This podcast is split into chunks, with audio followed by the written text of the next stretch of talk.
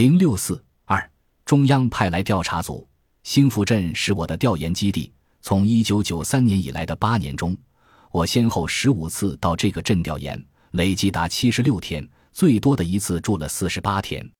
为了准确了解民意，我在调查时设计了三张表，设计了类似在明年的选举中你会不会还投富户支书一票等一百多个问题，请宣传部长林国华安排。让二十六户富裕家庭与一百户普通家庭填写，然后汇集分析，结果百分之八十七的农民表示继续拥护富户支书当选。在不到两个星期的调查后，我和董学清拿出了兴福镇新阶层入党的调查报告。这组调查报告正是农村市场经济发展的新形势，肯定农民群众的新实践。并把这一实践创新成果上升到理论创新去认识，做出了新的理论概括。调查报告分兴福镇二十四名致富能手当支书，副支书带来的新气象。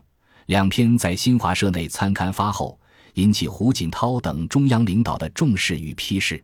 胡锦涛批示的内容是：兴福镇的情况值得关注，希望中组部调查，了解一九九零年以来这里发展党员。班子建设情况为经济社会发展带来哪些新变化？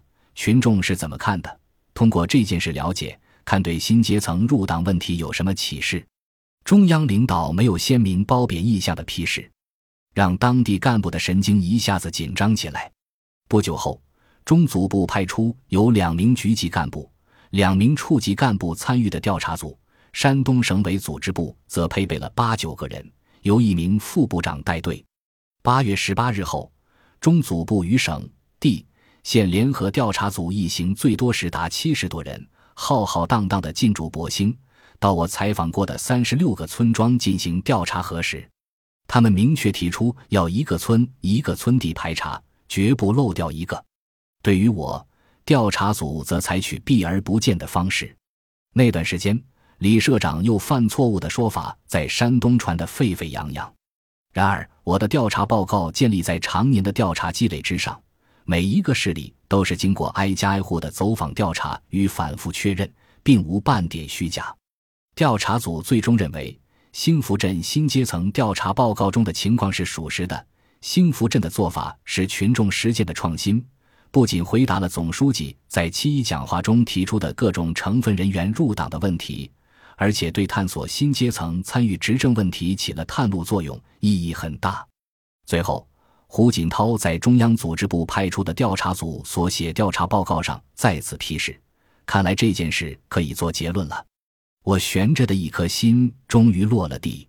胡锦涛作出批示之后，吴官正、张高丽、赵志浩、吴爱英、王建功、李春亭等省领导相继到兴福镇考察。并作出肯定性评价。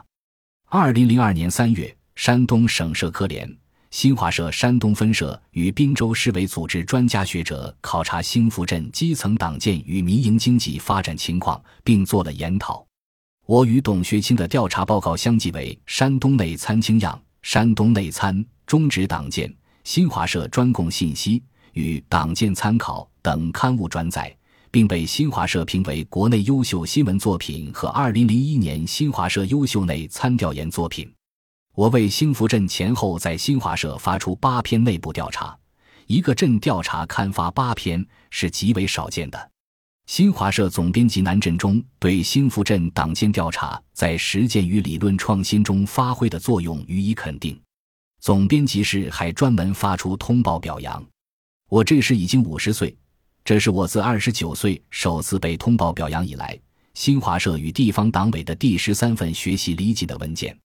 这份题为“高度重视深入基层问题大兴调查研究之风”的文件，在对我与董学清提出通报表扬后写道：“幸福镇调查的成功是记者长期坚持深入基层调查研究的结果，具体表现在建立调研基地，长期跟踪调查。”兴福镇是山东分社副社长李锦的调研基地。从一九九三年以来的八年中，李锦同志先后十五次到这个镇调研，累计达七十六天，最多的一次住了四十八天。因为根扎得深，对这里情况熟，所以将总书记提出关于增强党的影响力及创造力问题后，记者很快就能把调查报告拿出来，这是长期积累的缘故。深入田间地头，了解一手材料。在新福镇调查期间，他不要县镇干部陪同，有时搭车进村，有时与农民通讯员骑自行车串村走户，走访了三十六个村庄，采访了二百多户。在采访官场村党支部书记王树学被群众拥戴上台的过程时，先后去村庄五次，与他的母亲、妻子、弟兄、邻居、同事等三十多人座谈，掌握了大量鲜活的材料。结交农民朋友，摸准社会动态。记者因为长时间深入农户调查，在兴福镇结交了一批农民朋友，听到了实话。总书记七一讲话发表后，为准确的了解民意，了解私营企业主对财产的看法，记者在这次调查时设计了三张表，让二十六户富裕家庭与一百户普通家庭填写，然后汇集分析，对事实的把握更具体准确。调查切合实际情况而又有新意。这个文件认为，将总书记七一讲话以后，十六大召开以前有大量的新情况、新经验需要总结。不走出机关大院，不深入第一线，我们就会落伍。